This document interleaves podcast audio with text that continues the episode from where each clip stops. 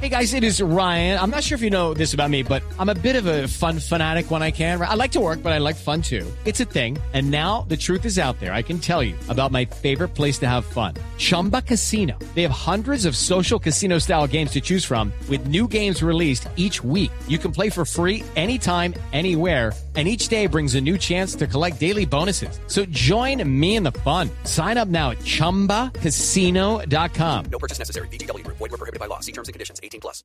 Son las 8 de la noche. Aquí comienza Mesa Blue con Vanessa de la Torre.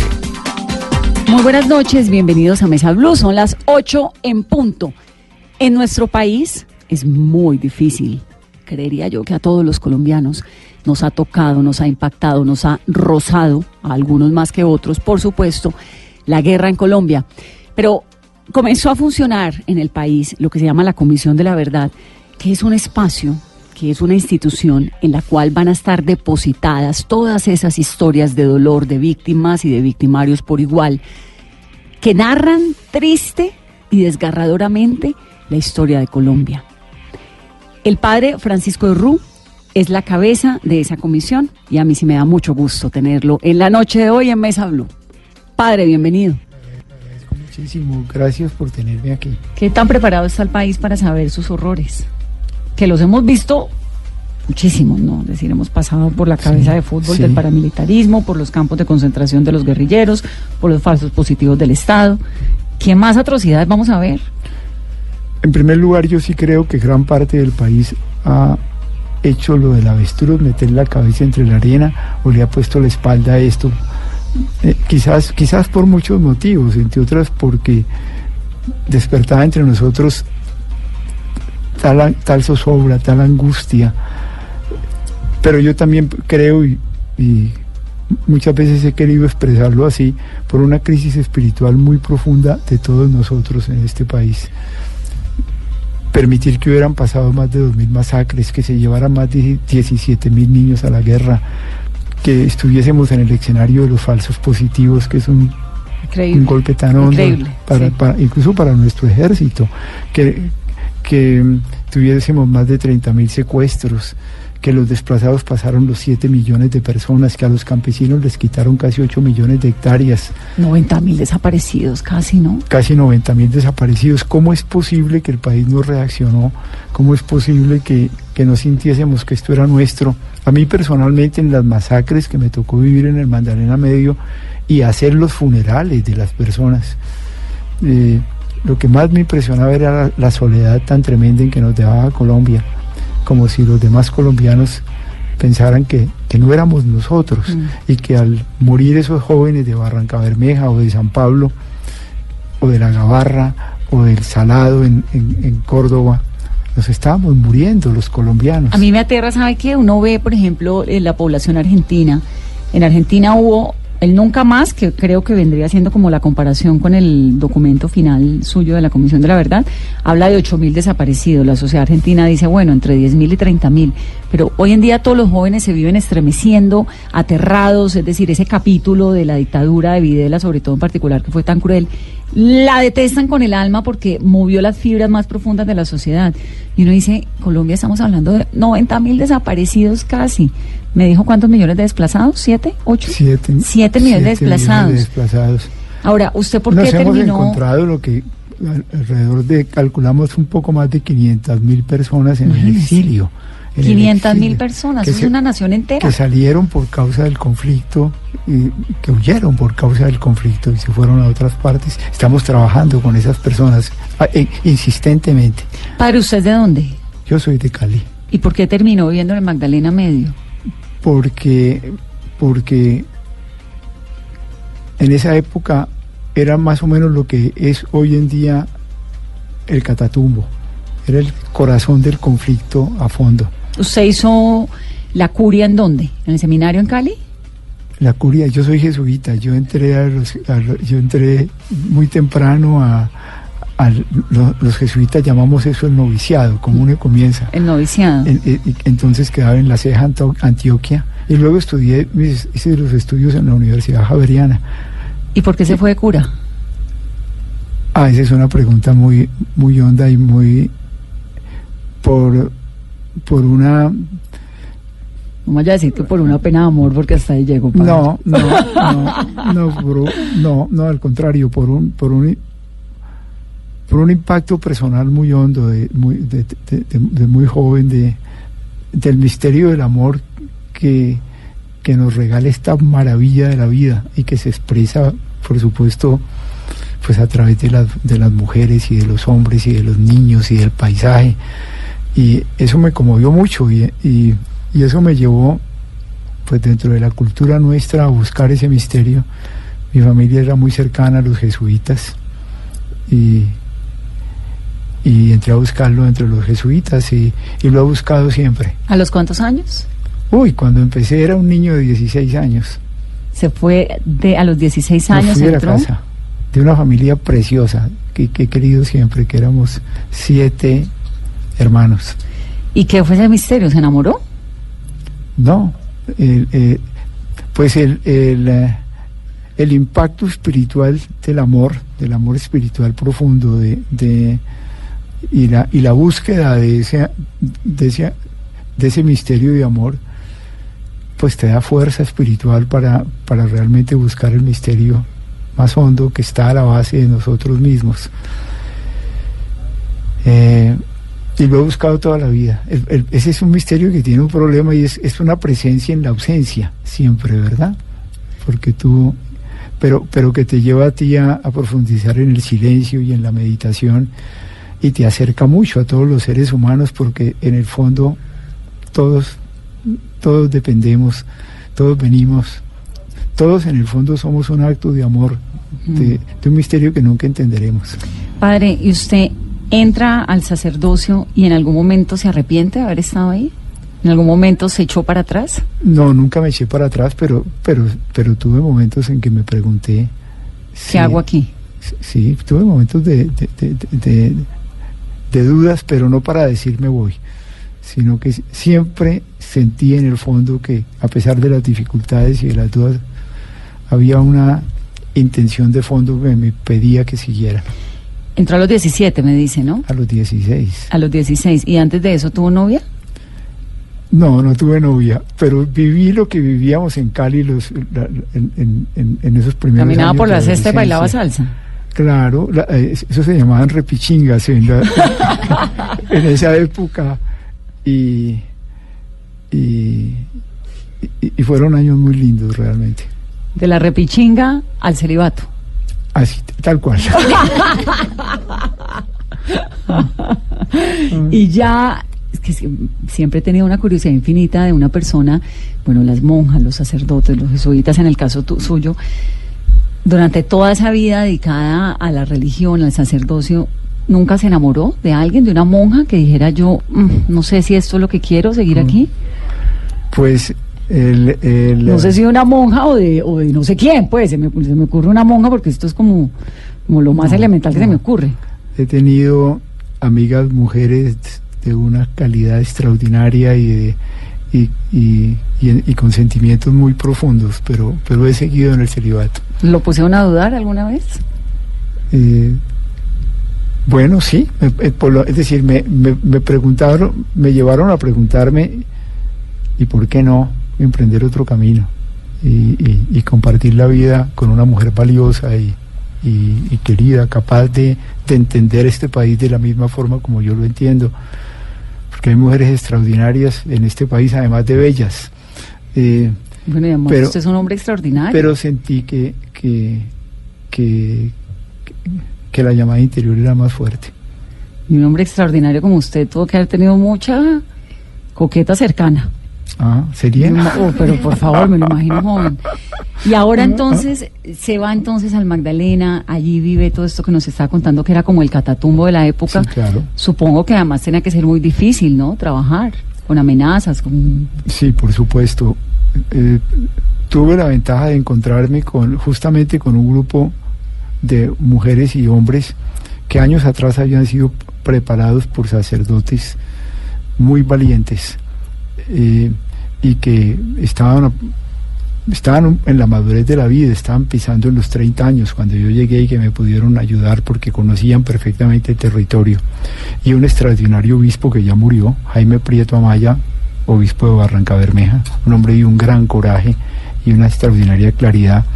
Y luego otro obispo que, que vive, que, que aprecio mucho, Leonardo Gómez Serna, que era entonces obispo de Magangué. Pero fueron años muy fuertes que vi asesinar a 24 personas de- del equipo nuestro, de los proyectos que estábamos haciendo. ¿Los asesinaban quiénes y por qué? La mayor parte fueron asesinatos de, de los paramilitares, y, y- pero también hubo de parte de la guerrilla. Y siempre nosotros teníamos una actitud muy proactiva de trabajar por la paz en esa región que como digo era muy, muy análoga al catatumbo de hoy en día y íbamos a buscar a los perpetradores, a los aparatos que hacían los crímenes inmediatamente. Nuestra línea básica no fue una línea de denuncias, sino de buscar a, las, a los que cometían las barbaridades y directamente entrar en un diálogo a conciencia con ellos A decirles qué. Como estábamos tratando de construir una región y, éramos, y eran actores de la región, el, tipo de, discurso básico que, más o menos predominó en las conversaciones ante el guerrillero que tenía unas personas secuestradas o el paramilitar que acababa de hacer una masacre era, mire, lo que ustedes acaban de hacer eh, es tan duro, eh, nosotros no lo entendemos. Eh, pero nosotros creemos que ustedes los hace- lo hacen porque están convencidos que eso es lo mejor que pueden hacer por el país. Crean que lo que nosotros hacemos lo hacemos también porque estamos convencidos de que es lo mejor que podemos hacer por Colombia. Eso creaba un ambiente de respeto, pero inmediatamente nos metíamos en el problema de conciencia Claro. en la consistencia como seres humanos de avanzar hacia allá, pero también recibíamos de ellos hacia nosotros las mismas preguntas de consistencia. Pero eso nos dio la posibilidad de adentrarnos en cosas muy hondas, en plena guerra. Pero al mismo tiempo estábamos desarrollando, y en esto nos ayudó mucho la Unión Europea y el Banco Mundial y, el- y los gobiernos de la época, ¿Esto qué año es? 1995, eh, cuando yo salí de allá, era ya el año eh, 2008, pero luego continuamos, el programa continúa Claro. eh, eh, en el Magdalena Medio y se multiplicó a través de los programas de desarrollo y paz, Repro de Paz, la red de programas de desarrollo y paz que hay en el país. Y supongo que usted con ese trabajo, con esa cercanía, pues desafortunada la violencia, pero pues también fue una determinación suya de su vida, ha tenido que haber pasado por amenazas y un montón de Sí, situaciones en las cuales su vida estuvo en riesgo. Sí, por supuesto, pero, pero ¿Y pues ¿Cómo lo vive? ¿Cómo lo, cómo lo ha manejado? yo nunca he tenido miedo ante la muerte, lo digo con toda sinceridad, ni he vivido la experiencia de, del miedo ante la muerte. La, la, eh, yo soy un creyente, yo, yo estoy convencido que la existencia humana eh, no termina con la muerte, pero eh, para mí es un- un- una experiencia sensi- sensitiva, profunda, emocional, eh, muy honda.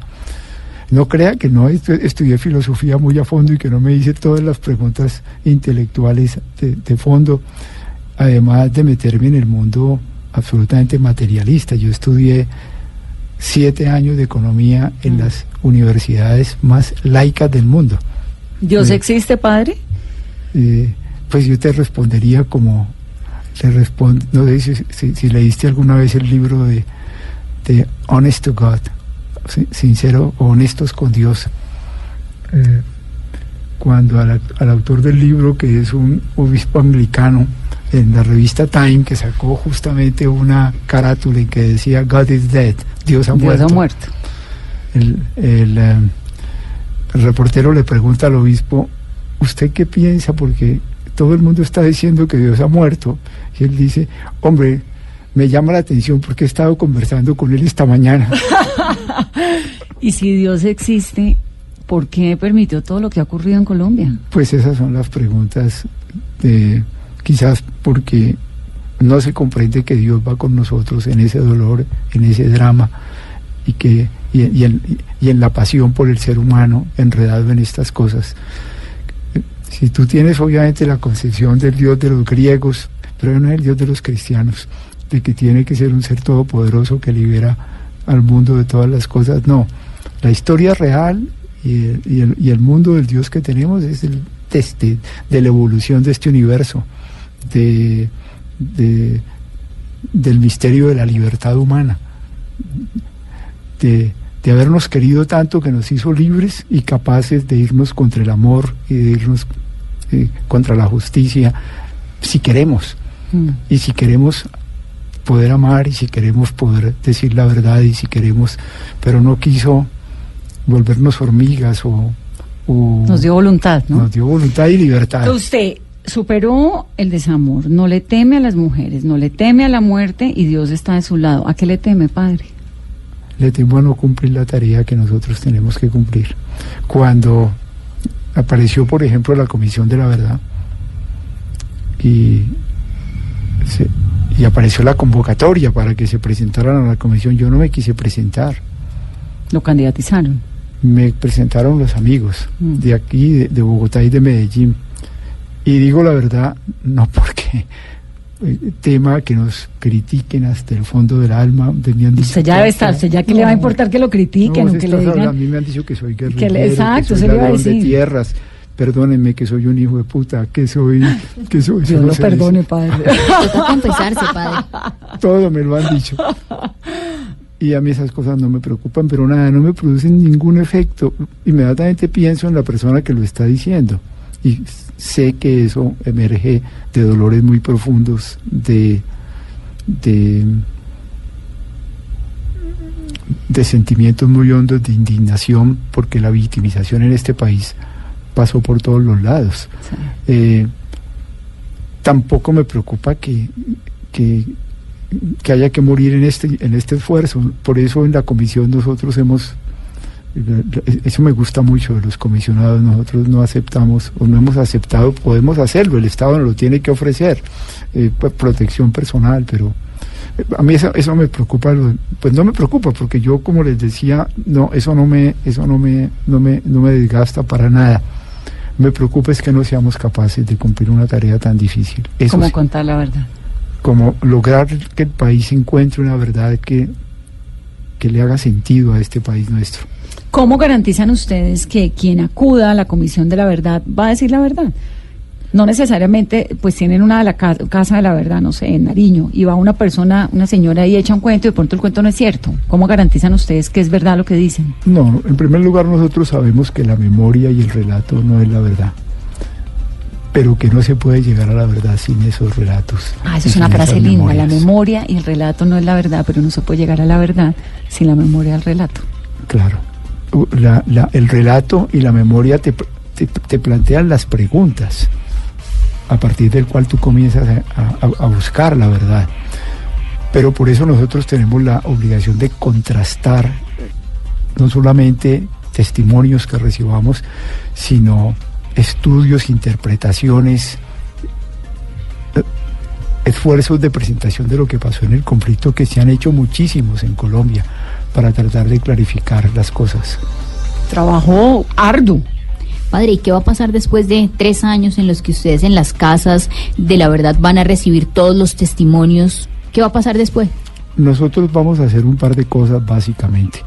En primer lugar, y lo que a mí me parece más importante, contribuir con eso y durante todo el proceso a que trabajemos no por la verdad de la comisión. ¿Quiénes somos nosotros para decirle a FECODE cuál es la verdad de FECODE? O para decirle a los militares cuál es la verdad de los militares o decirle a los empresarios bananeros cuál es la verdad de los empresarios bananeros. Nosotros lo que queremos es movilizar el país a que enfrente su verdad, a que contemos lo que realmente nos pasó en el conflicto, a confrontar esos distintos puntos de vista para tratar de encontrar un país que quede movilizado por la verdad, eh, convencido de que solo así podemos encontrar los caminos para que esta locura no siga.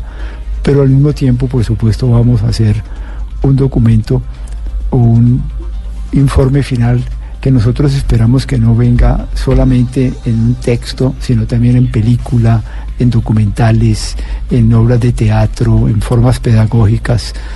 Ahora, eh, uno de los de nuestros grandes desafíos es cómo logramos establecer estas verdades que muchas cosas, en, en- en no pocas cosas van a ser verdades dolorosas.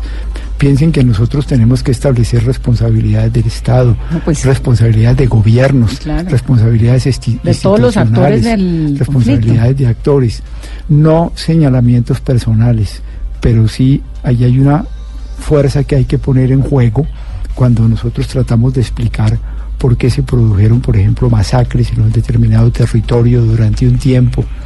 Esas verdades es el punto que quisiera decir. El gran desafío es expresarlas de tal forma que en lugar de acrecentar entre nosotros los odios, los apetitos de violencia, los señalamientos, las polarizaciones, nos inviten a un reconocimiento de lo que nos pasó. Yo a veces digo también, incluso a compadecernos de nosotros mismos. Sí. Que no, nos no, que pesar este país tan que roto. pesar este país tan roto. Padre, gracias y mucha suerte con esa comisión. Tiene una responsabilidad histórica en sus hombros, pero me da la sensación de que está acostumbrado a tenerlas. Pues mira, yo lo que hago es muchísimas gracias por esta invitación y vamos a necesitar mucho de ustedes. Aquí está su casa, que viene cuando quiera. Aquí volveré. Aquí lo espero, padre. Por Gracias. favor. Gracias por la invitación. Voy a hacer una pausa en esta conversación de Mesa Blue. Regresamos y al volver vamos a tener la historia de Sandra. Sandra es una victimaria, pero también una víctima de toda esa violencia que ha tenido la historia de Colombia. Ya regresamos en Mesa Blue. Soy Vanessa de la Torre.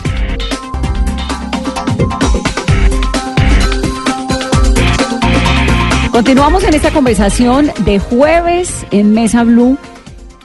Y nuestra invitada en ese momento es Sandra Vera. Sandra ingresó a la guerrilla de las FARC cuando tenía 14 años, ¿no? Y ahí estuvo durante nueve años, ¿no, Sandra? Bienvenida. Gracias, muy amable. Tiene que acercarse al micrófono. Eh, hasta el 2010. Y en ese momento comienza un proceso en- con el gobierno colombiano que termina hace dos años, en el 2016. Sandra, comencemos por el comienzo. ¿Usted cuántos años tiene? Tengo 33. 33. Entró a las FARC a los 14, 14 años. ¿Por qué entró a las FARC? Eh, básicamente, eh, nací en el campo. Las oportunidades, lo miro de esa manera. Las oportunidades en qué sentido? Mi familia eh, tenía una condición económica, no era la mejor, ¿En qué parte de Colombia? eh, en Atagaima, Tolima. En Tolima. donde uno también solamente veía constantemente era la guerrilla, las FARC. ¿Qué hacía su familia? ¿Cómo es su familia? ¿Papá, mamá, hermanos? Mi familia se componía de cuatro hermanos, tres mujeres, yo soy la menor de ellos, y mi hermano, y papá y mamá. Tres mujeres, un hombre, papá y mamá. ¿Qué hacían los papás? Mi papá trabajaba y mi mamá con hojas, vendiendo hojas para los tamales, iban y conseguían las hojas, las compraban por allá a los vecinos y hacían el proceso de, de, de- de quemarlas y eso para que se pudiera trabajar. Limones también, comerciaban con, con los limones y las hojas.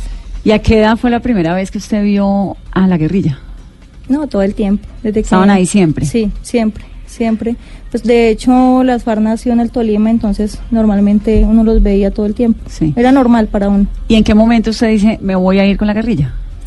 Eh, en el momento en que terminó la primaria, que no habían condiciones porque pues éramos cuatro, era muy difícil estudiar todos a la vez.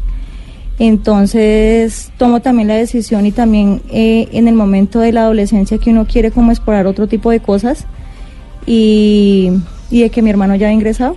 El hermano mayor ya había entrado a las Sí, FARC. ya había entrado. ¿Y Entonces, las tres hermanas? eh, mis otras dos hermanas estaban en la casa todavía. Eh, también a raíz del- de la persecución porque hubo desplazamiento, yo me acuerdo cuando estaba pequeñita, en dos ocasiones nos tocó irnos de la casa por el tema de, de- de los paramilitares. ¿Por qué? Eh, la presencia del Estado en sí no era presencia, porque siempre que llegaba, pues se veía era con el ejército. Cuando llegaba y llegaba era atropellar a la gente, a la población civil. Eh, empezó como el tema de los para- del paramilitarismo y nos desplazaron dos veces, asesinaron eh, una vecina. Entonces en ese momento nos tocó irnos, una vez nos fuimos para, para Dolores Tolima también. Eh, duramos por allá como unos 3, 4 meses mientras que se calmaba un poco, regresamos. Después ya hubo otro desplazamiento hacia Planadas, Tolima, que mi papá tenía familiares por allá, entonces nos fuimos. Eh, esos de- desplazamientos nunca quedaron registrados. Después de que ¿Y se iba que que toda la familia? toda la familia, quedaba la casa sola. ¿Y por qué no se iban a los paramilitares? ¿No los invitaban también a participar? Eh, no, la verdad no, porque pues ellos llegaban era eh, generando temor incluso, porque llegaban era asesinando a las personas que, que le colaboraban a, la- a las FARC. Entonces pues uno entraba como colaborador de las FARC precisamente porque estaba dentro de lo que ellos tenían control. Las Pero FARC. ser colaborador de las FARC, ¿era una opción o era lo que tocaba hacer? Yo digo que es como lo que tocaba hacer porque era lo que lo que había en el momento, la presencia que había, no había presencia de que dijera no, no vino, por ejemplo, la- el tema de la alcaldía, que vienen con programas, con proyectos, nunca se veía eso. Era- usted, una niña de 14 años, ¿cómo llega a esos primeros días? ¿Qué le dicen? ¿Qué le entregan? ¿Cómo asume usted ya esa decisión real de que hoy estoy en un grupo guerrillero? Eh, fue difícil, difícil porque pues era una niña, mi contextura era comparada con la de ahora, era delgaditica.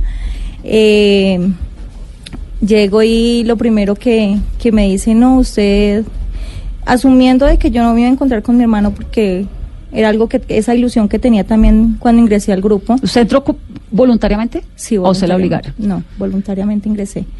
Eh, quería como verlo, a ver, yo dije, no, yo ingreso y lo primero que voy a ver es a mi hermano, me va a recibir, me va a acompañar como en ese proceso y voy a estar con él. Cuando llego, no, totalmente distinto. O me entregan un fusil a los ocho días de haber haber ingresado.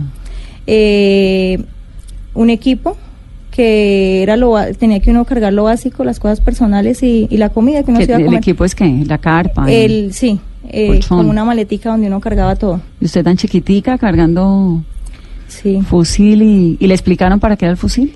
Eh, como a los dos, tres meses hubo un entrenamiento básico, que es donde le enseñan eh, las dos líneas que se manejaban dentro de la organización, que era eh, el tema político y la línea militar.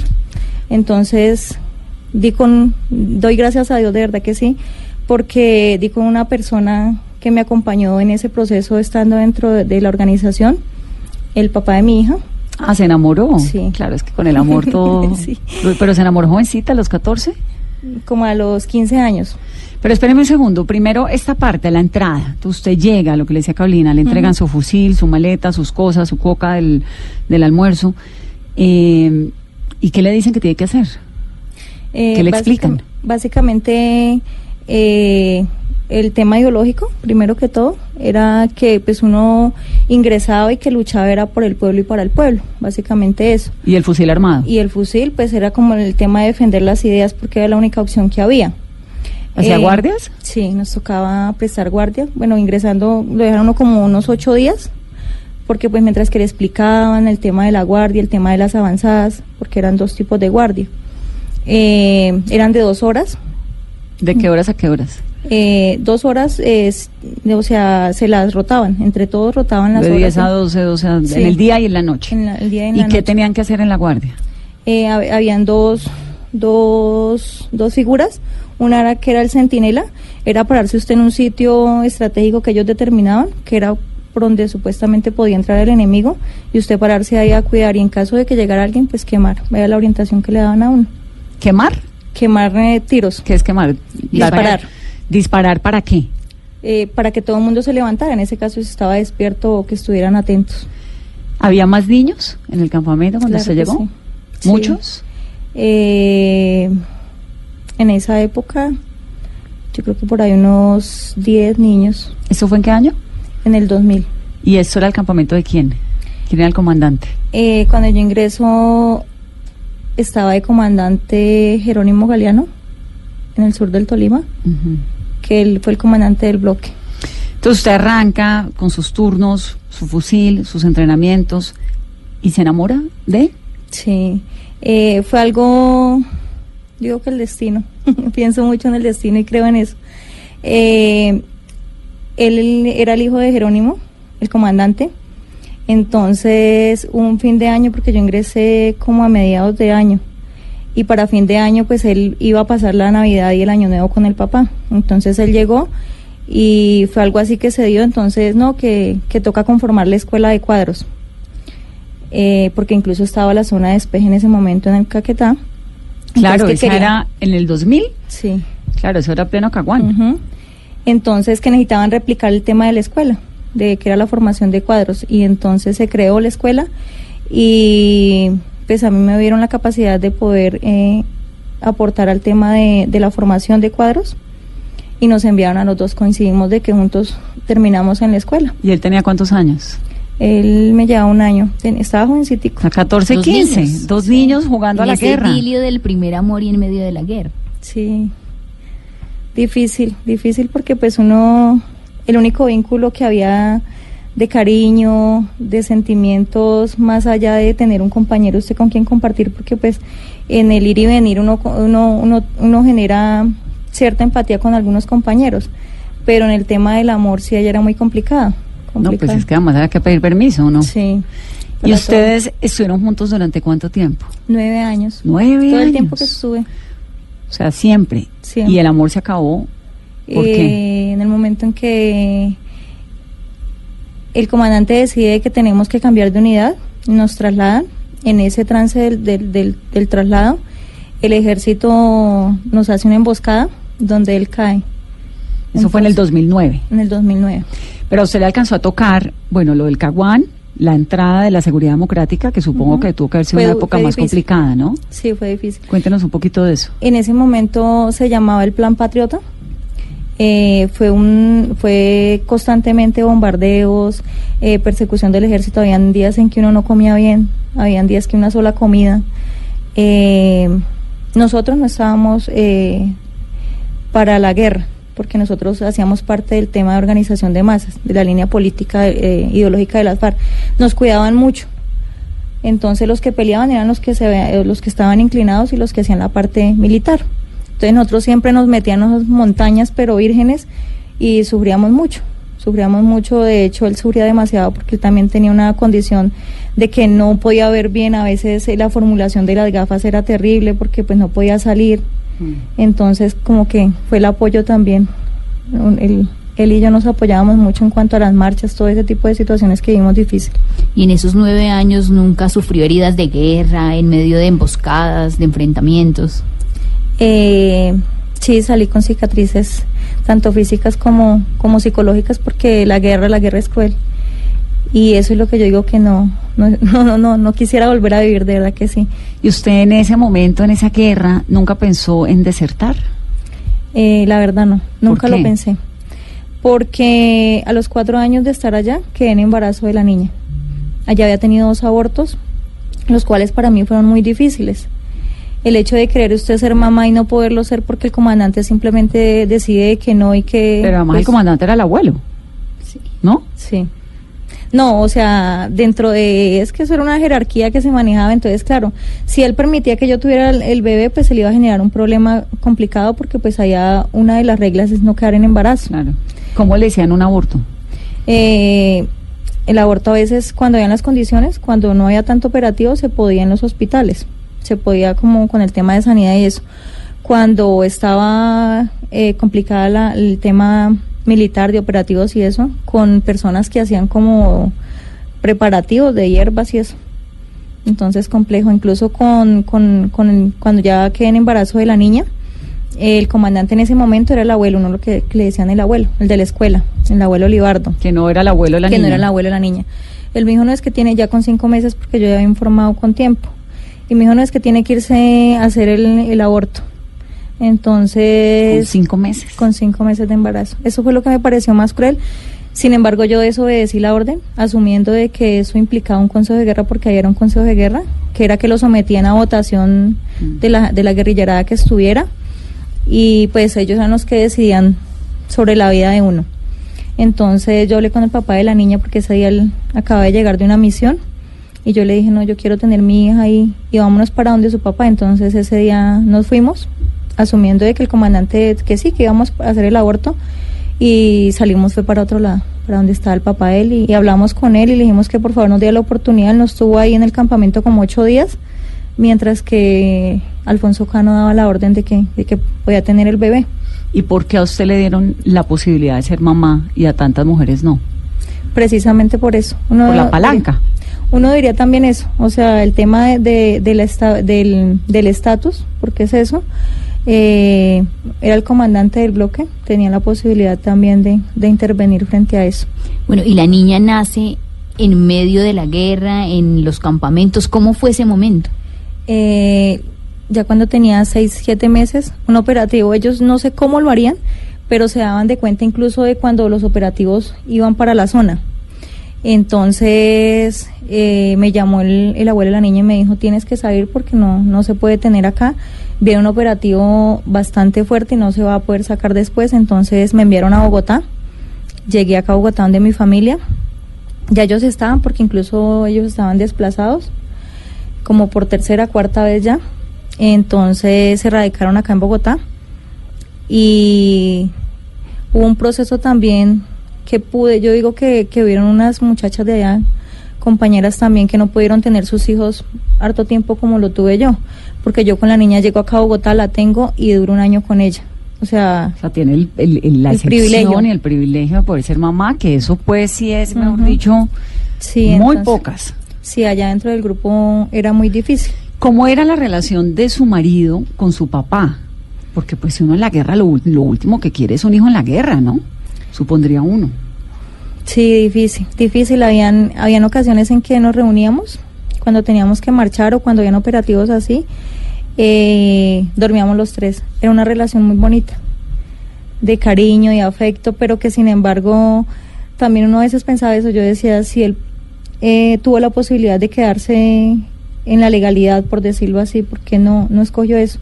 De pronto también por el tema ideológico, porque él, la mamá era también guerrillera, el papá también, entonces también fue eso, yo creo eso que fue tal lo que creció. Sí, entonces yo creo que fue eso. Entonces, nace la niña, usted tiene la posibilidad de estar un rato con la niña, ¿y qué ocurre después? El, el, el marido muere, me estaba contando, en un enfrentamiento con el ejército, ¿en qué año?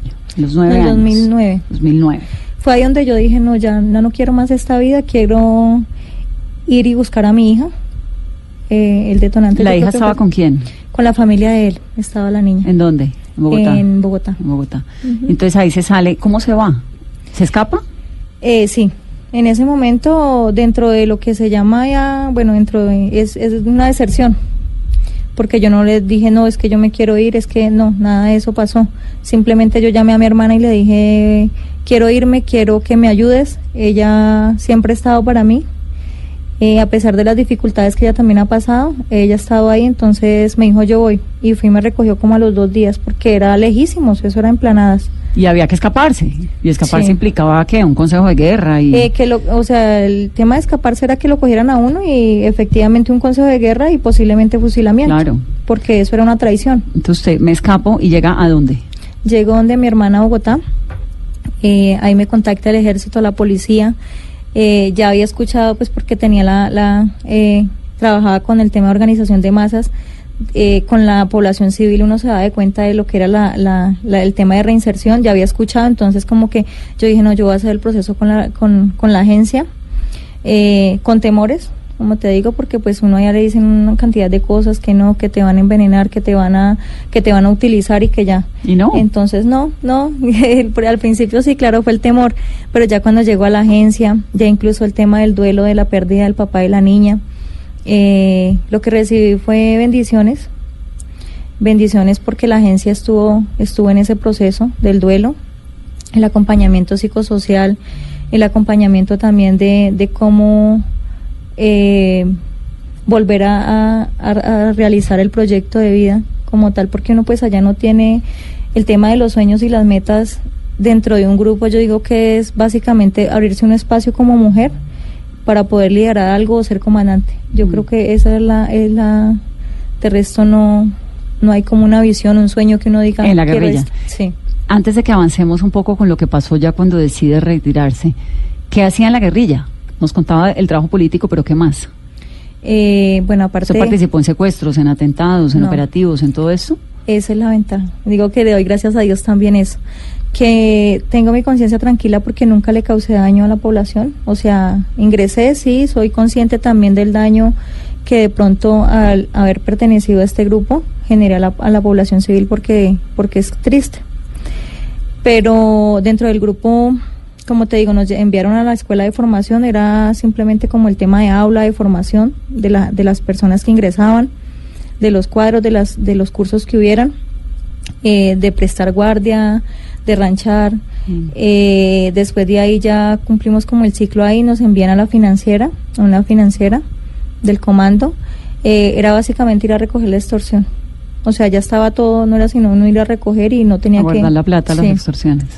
Sandra, mire, estamos entre mujeres y uno de los temas que más nos ha conmovido en todo lo que hemos conocido de- del conflicto es el tema de los abusos sexuales en medio de la guerra. ¿Supo usted de compañeras? ¿Usted fue de pronto víctima de este tipo de, situaciones incómodas? Eh, la verdad no, nunca las conocí y dentro del grupo que estaba nunca se dio.